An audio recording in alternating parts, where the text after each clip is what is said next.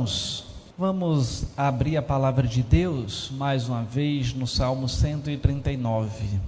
Salmo 139, faremos a leitura agora a partir do verso 13 até o final. Salmos 139, a partir do versículo 13, diz assim: Pois tu formaste o meu interior, tu me teceste no seio da minha mãe, graças te dou, visto que por modo assombrosamente maravilhoso me formaste. As tuas obras são admiráveis e a minha alma o sabe muito bem. Os meus ossos não te foram encobertos quando no oculto fui formado e entretecido como nas profundezas da terra. Os teus olhos me viram a substância ainda informe, e no teu livro foram escritos todos os meus dias, cada um deles escrito e determinado, quando nenhum deles havia ainda. Que preciosos para mim, ó Deus, são os teus pensamentos, e como é grande a soma deles. Se os contasse, excede os grãos de areia.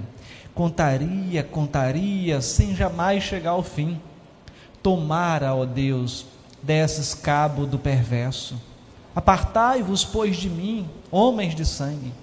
Eles se rebelam insidiosamente contra ti, e como teus inimigos falam malícia. Não aborreço eu, Senhor, os que te aborrecem, e não abomino os que contra ti se levantam? Aborreça-os com ódio consumado, para mim são inimigos de fato. Sonda-me, ó Deus, e conhece o meu coração. Prova-me e conhece os meus pensamentos.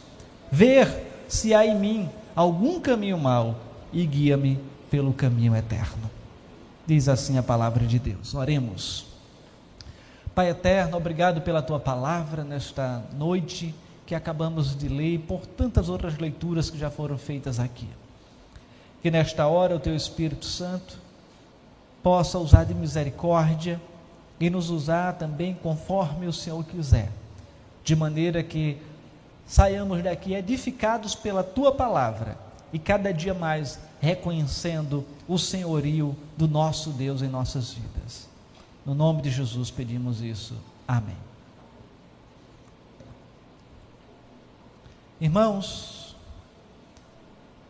este salmo ele tem como autor o mesmo do Salmo 51, Davi. Davi é o escritor deste salmo e ele escreve quando era perseguido de maneira injusta pelos seus adversários, razão pela qual nos parece que Davi então estava em fuga, buscando lugares distantes para se esconder. E diante da injustiça que o levou à sua fuga, ele recorre a Deus para que seja o juiz da sua causa e possa punir os seus adversários, de maneira que, longe de ser um clamor que não tem a esperança, por outro lado, Davi manifesta a certeza e a confiança no seu Deus, apesar da situação adversa que ele estava vivenciando. Mas ele tinha essa confiança por saber que Deus é um Deus que não tem limites e o poder dos seus perseguidores era nada diante do poder do Deus soberano a quem ele servia. E assim, as tramas dos seus inimigos, ela, elas eram todas conhecidas pelo seu Deus, porque o Deus a quem ele servia é o Deus que sonda corações. E o alcance das armas inimigas não era maior que o alcance da presença e da proteção daquele que era o seu Deus. Por isso, é com convicção, é com confiança que ele se coloca diante de Deus, que ele lança a sua oração por livramento e justiça. Ao fazer o seu pedido, ao clamar diante de Deus, Davi ele revela o caráter ilimitado dos atributos de Deus, pelos quais ele é de fato conhecido e reconhecido como grande e Senhor. Atributos, com certeza os irmãos estão sabendo o que é. Quinta-feira trabalhamos isso aqui, hoje pela manhã, próxima quinta, se Deus assim permitir. E olhando para tudo isso, irmãos, poderíamos ou devemos trazer como tema nada mais, nada menos do que o Deus que não conhece limites. O Deus que não conhece limites. E Ele é um Deus reconhecido na sua forma ilimitada pelo salmista. E em primeiro lugar, o salmista, em sua oração, sabendo que Deus é ilimitado, ele se dirige ao Deus que tudo conhece. Ele se dirige ao Deus onisciente, ao Deus que tudo conhece. Quando olhamos logo para os versos primeiros, ele diz: Senhor, tu me sondas e me conheces. Sabe, sabes quando me assento e quando me levanto. De longe penetras os meus pensamentos, esquadrinhas o meu andar.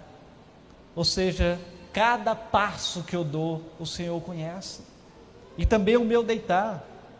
E conhece todos os meus caminhos. Ainda a palavra não me chegou à língua, e tu, Senhor, já conheces tudo. Tu me cercas por trás, por diante, e sobre mim pões a mão. E ele conclui no verso 6: Tal conhecimento é maravilhoso demais para mim, é sobre modo elevado, eu não posso alcançar. Assim, irmãos, Davi, com o objetivo de concretizar seu pedido por auxílio divino de um julgamento justo, ele recorre ao reconhecimento, ao conhecimento que Deus tem daquilo que é oculto aos homens.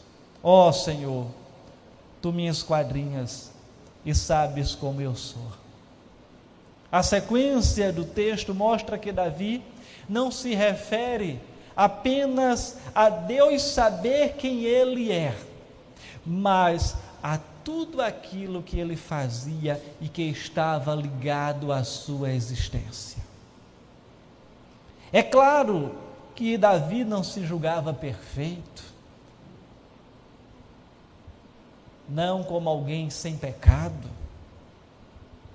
mas ele sabia, por outro lado, que Deus tinha o conhecimento de todas as suas falhas. Quando ele declara, no versículo terceiro, e conheces todos os meus caminhos. E por conhecer todos os seus caminhos, ele entende então que o Senhor, ele seria um juiz justo, mais justo do que os seus perseguidores que talvez interpretando algumas circunstâncias da sua vida, passam a tê-lo como culpado e passam a persegui-los. Mas Deus era aquele que não conhecia apenas a, as ações de Davi, ele conhecia as intenções do coração de Davi. Quantas não são as vezes, irmãos, que a gente faz algo, as pessoas interpretam de uma determinada maneira que não reflete aquilo que era a intenção do nosso coração. E a partir disso, nós já recebemos um julgamento por aqueles que estão à nossa volta. Talvez até por erro nosso em não saber se expressar de maneira apropriada. Mas por outro lado, Deus é aquele que conhece profundamente cada uma das suas criaturas e conhece o meu e o seu coração. Na verdade, o conhecimento de Deus, ele não vem durante seu convívio com os homens, mas desde antes de todas as coisas existirem, conforme o verso 4. Mesmo quando a palavra ainda não está na minha língua, eis que tu, Senhor, já conheces toda, ou seja, já conhece completamente. Assim não é possível ocultar nada de Deus, visto que o seu conhecimento é ilimitado. Ele não tem limites. Todo o nosso ser está diante de Deus. E ele vislumbra toda a nossa ação como seres humanos. Assim, irmãos, esse vislumbre, essa percepção que Deus tem é tão surpreendente e, acima de tudo, que conhecemos ou que possamos pensar que exista. Porque Ele é o Deus supremo, criador de toda a existência. Cientistas ultimamente relataram que provavelmente exista uma dentre cinco galáxias, quatro estejam escondidas em nuvens de poeira cósmica. Outro grupo descobriu que existem dois buracos negros que irão se fundir daqui a não sei quantos bilhões de anos e são os que estão mais próximos da Terra, mais próximos da Terra. Mas quando a gente olha para essas descobertas, que na prática não mudam a nossa vida em nada, mas elas, por outro lado, lado elas vão demonstrar a grandiosidade do nosso Deus. E isso é, são apenas coisas pequenas que o ser humano consegue descobrir do universo. Mas o universo é muito maior. E tudo isso é criação desse Deus a quem servimos. E Davi então, ele fica abismado com esse conhecimento e diz: Isso é maravilhoso demais para mim tal conhecimento. É maravilhoso demais para mim, é sobre modo elevado, eu não posso atingir. Então, esse é o Deus que conhece todas as coisas, é o Deus onisciente, nada foge do seu conhecimento, nada foge do conhecimento desse Deus ilimitado. Mas em segundo lugar, Davi ele se dirige ao Deus onipresente, ao Deus que está em todas as partes, em todos os lugares. A partir do verso 7 ele diz: Para onde me ausentarei do teu espírito? Para onde fugirei da tua face? Se subo aos céus, lá estás. Se faço a minha cama no mais profundo abismo, lá estás também. Se tomo as asas da alvorada e me detenho nos confins dos mares, ainda lá me haverá de guiar a tua mão e a tua destra me susterá. Se eu digo, as trevas com efeito, elas vão me esconder, e a luz ao redor de mim se fará noite, até as próprias trevas, até a própria escuridão não te são escuras as trevas e a luz são a mesma coisa. Então, isso é o Deus onipresente. Davi é aquele então que agora ele não olha para os preceitos judaicos de entender que a presença de Deus estava apenas no templo, mas pelo contrário, ele sabe que a presença divina o acompanhava a todo lugar para onde ele porventura pensasse em fugir. E essas perguntas retóricas, cuja resposta obrigatória é que ele não pode fugir para lugar nenhum, são seguidas por suposições de locais em que, mesmo que o salmista pudesse chegar, ali também estaria o Senhor. Vamos pensar que se Davi tivesse o conhecimento astronômico que tem hoje, ele dissesse: Senhor, mesmo que eu fosse para o buraco negro do universo, mesmo lá o Senhor estaria também. Se eu fosse para a galáxia mais distante do universo, lá o Senhor estaria também. Entretanto, a ausência de limites de Deus faria não apenas com que ele estivesse presente nesses lugares longínquos, mas que continuasse a agir do mesmo modo para com o seu servo. É quando chega no versículo 10, ele diz, no verso 10: Ainda lá me haverá de guiar a tua mão, e a tua destra me sustentará. E esse verso, quando diz da sua destra me sustentará, me conduzirá, me segurará, dão aquela ideia de proteção e da provisão da parte de Deus para com o seu servo. Assim, para o Senhor não existe o próximo ou distante. Do mesmo modo como também não existe o claro ou escuro. O Senhor ele não está limitado a espaços, ele está em todas as partes, porque Deus é Espírito. É aquele que conhece e está conosco em todas as circunstâncias e situações. Você está no seu trabalho? Deus está lá. Você está no deslocamento para qualquer lugar? Deus está lá. Você fez uma viagem para um outro estado do país ou até mesmo para outro país?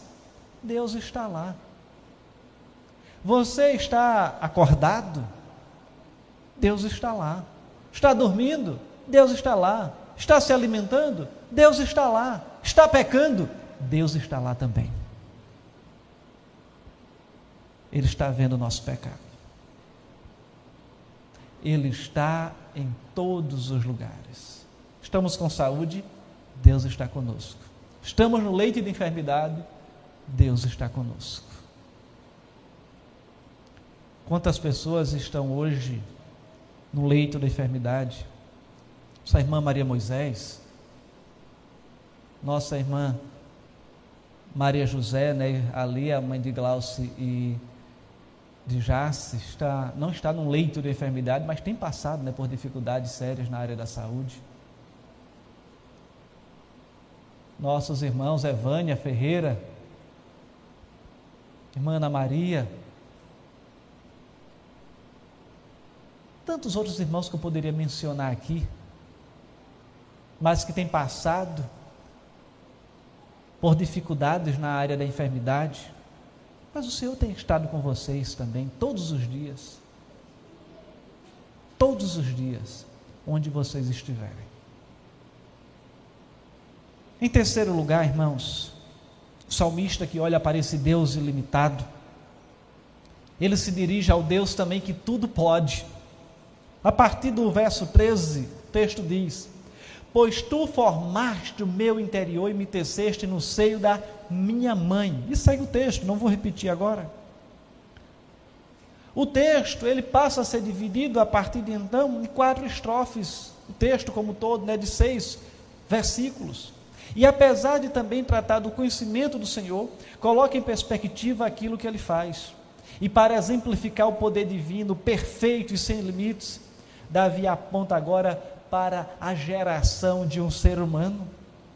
Pois tu me formastes no meu interior, tu me teceste no seio da minha mãe. Uma outra versão diz: Pois tu formaste as minhas entranhas, tu me teceste no ventre da minha mãe. E apesar de haver quem entenda a palavra hebraica traduzida como entranhas, como uma referência aos sentimentos e pensamentos íntimos do salmista, o contexto ele vai tratar especificamente da obra de formar o corpo humano com perfeição nos mínimos detalhes, fazendo é, é, essa ação, essa obra magnífica, dentro de espaço curto de nove meses. Imagina de um invertebrado, os gametas se tornam então algo perfeito, esqueleto perfeito. E ali começam a surgir os órgãos. Na verdade, surge antes, né? Quando você está ali, algumas semanas, você já ouve ali o coração bater aquela criança. É a vida. E aí, onde há uma discussão também no âmbito jurídico, onde há vida, quando nasce ou desde a concepção, o entendimento, e é o que nós, como cristãos, devemos crer e defender, é desde a concepção, porque ali já tem uma vida. Em algumas semanas depois, você ouve só o coração bater aquele sonzinho lá quando está fazendo a ultrassom. A ultrassonografia. Onde você não sabe se é menino ou se é menina, mas você sabe que ali tem uma vida. E Deus depois ele vai formando cada órgão, cada parte do corpo de uma maneira espetacular. E o salmista então faz menção a esse processo maravilhoso de trazer à existência uma pessoa. E chega no verso 14, ele diz: Graças te dou, visto que por modo assombrosamente maravilhoso me formaste. Então ele se assombra. Uma tradução aqui literal, né? com aquilo que Deus faz. Diz, eu não consigo compreender, isso é, é, é demais. Isso é maravilhoso, é assombroso, porque imagina, do nada, e surge o ser humano. E todos nós que estamos aqui, você que nos acompanha também pelo YouTube, todos passamos por esse processo de criação pelo próprio Deus. E o poder então de Deus é a efetivação da sua perfeição e ação ilimitada. Entretanto, o poder do soberano é também visto no fato de que, além de formar o corpo do ser humano, ele decreta o futuro sem que alguém ou circunstância alguma possa impedir ou alterar os seus decretos. Eu usei muito esse texto agora nessa pandemia, falando com alguns irmãos. O verso 16 diz o Vamos ler todos juntos, irmãos. Você está com a sua Bíblia aberta, vamos ler. Manassés, projeta aí também, por favor. Verso 16 do Salmo 139.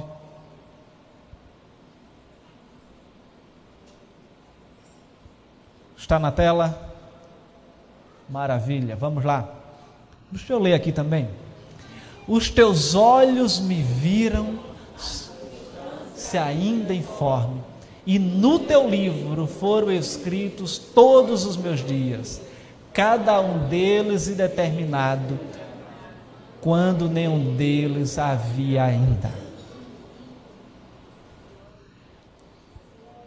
Deixa na tela, por favor. No teu livro foram escritos todos os meus dias, cada um deles escrito e determinado, quando nenhum deles existia ainda. Então, irmãos, até que me prove o contrário, a gente só morre quando se completarem os nossos dias aqui na terra. Morreram Quantas pessoas de Covid? Quase 600 mil pessoas, foi no Brasil, se eu não me engano. 600 e, ao, e algum número a mais. Se não tivesse Covid, elas, essas pessoas teriam falecido? Na minha compreensão, sim. Poderia ser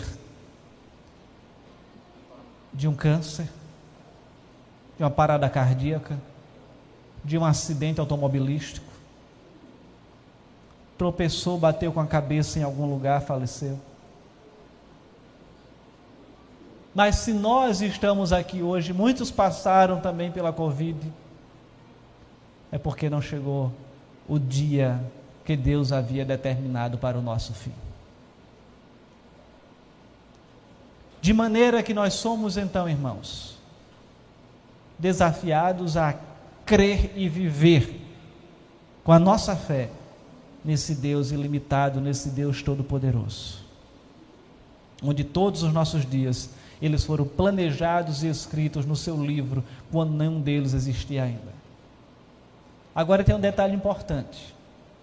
Os nossos dias eles estão escritos, digo, contados. Mas a forma que nós vamos viver esses dias é responsabilidade nossa. Deus disse: você vai viver 10 mil dias. Mas a forma que nós vamos viver esses dias, a partir do momento que a gente tem autonomia, depende de nós. Eu posso chegar lá no final, uma vida sofrível, ou viver a minha vida toda sofrendo, ou viver ela bem, feliz, com saúde, temos momentos de felicidade. A, gente, a vida não é sempre feliz, né? Temos momentos de dificuldade. Na verdade, são momentos que a gente tem aqui daquela felicidade humana, né, que a gente tanto fala. São relampejos de felicidades que a gente tem todos os dias. Às vezes estamos com ânimo lá em cima, às vezes estamos cabisbaixos. Mas precisamos entender, irmãos, que a forma que a gente vive aqui é nossa responsabilidade, porque a palavra de Deus ela coloca algo importantíssimo, que é a lei da semeadura e da colheita. Aquilo que nós plantarmos, nós também vamos colher. Isso é uma regra para a natureza, essa é uma regra para a vida. Lógico que há algumas circunstâncias que fogem ao nosso controle. Tem muitas coisas que a gente vive que são consequências do pecado original na vida do ser humano. Mas tantas outras, irmãos, nós temos como manuseá-las. Lógico que pedindo a sabedoria a Deus. Mas nós não somos robozinhos para Deus dizer: você vai por aqui, você vai por ali, guiando com um controle remoto, como se fosse um carrinho de brinquedo. Não. Temos uma liberdade de agir aqui nesse mundo. E a, essa liberdade de agir, denominada de livre agência, traz as suas consequências. E nós somos então desafiados a termos sabedoria para saber agir neste mundo. Mas irmãos, em último e quarto lugar, o salmista ele se dirige ao Deus que todo julga. A partir do verso 19 ele diz: Tomar, ó Deus, desses cabo do perverso. Apartai-vos, pois, de mim, homens de sangue. Eles se rebelam insidiosamente contra ti, e como teus inimigos falam malícia. Segue o texto. Nessa última parte do salmo fica clara a razão dele citar e enaltecer as capacidades ilimitadas de Deus em termos de conhecimento, presença e poder. Davi está sendo perseguido por inimigos que não temiam a Deus e que agiam hipocritamente, falando falsidades diante do Senhor. Os inimigos estavam se levantando e proferindo mentiras. E por isso o salmista ele expressa seu desejo de que pelo uso das suas capacidades ilimitadas, o Deus Todo-Poderoso, ele pusesse um fim no perverso, fazendo o julgamento apropriado deles, porque ele sabia que Deus é imparcial no seu juízo e que todos estão diante, tudo está diante dos seus olhos, de modo que ele apresenta ao Senhor sua inocência. E nessa questão, ele é como se dissesse: Senhor, olha para mim. e ver que eu não sou tão digno de ser perseguido como estão fazendo comigo. Mas olha para os meus inimigos que também são teus inimigos. Eles falam de maneira é, insultosa, podemos dizer assim, contra ti. Falam malícia.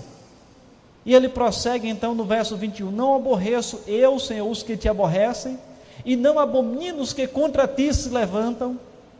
Então ele diz: Os meus inimigos são os teus inimigos. Então dá cabo deles. De maneira, irmãos, que o fato de Deus então não ter limites em sua ação de julgar, unindo ou unido aos seus atributos, que são ilimitados, garantia agora que o salmista ele teria um julgamento justo por aquele que conhece todas as coisas e está em todos os lugares. E é o Todo-Poderoso, é o justo juiz, ao passo que os homens que injustamente estavam perseguindo, eles receberiam a sua justa punição. E Davi então olha para tudo isso e ele manifesta então a sua confiança, a sua dependência, porque ele tinha a fé e acreditava no Deus que estava em todos os lugares, que conhecia todas as coisas e que tinha formado ele mesmo no ventre da sua mãe. E se ele, esse seu Deus era tudo isso, ele então sabia que era um Deus que poderia fazer um julgamento justo da sua causa. De maneira, irmãos, que nós somos então desafiados também, como Davi,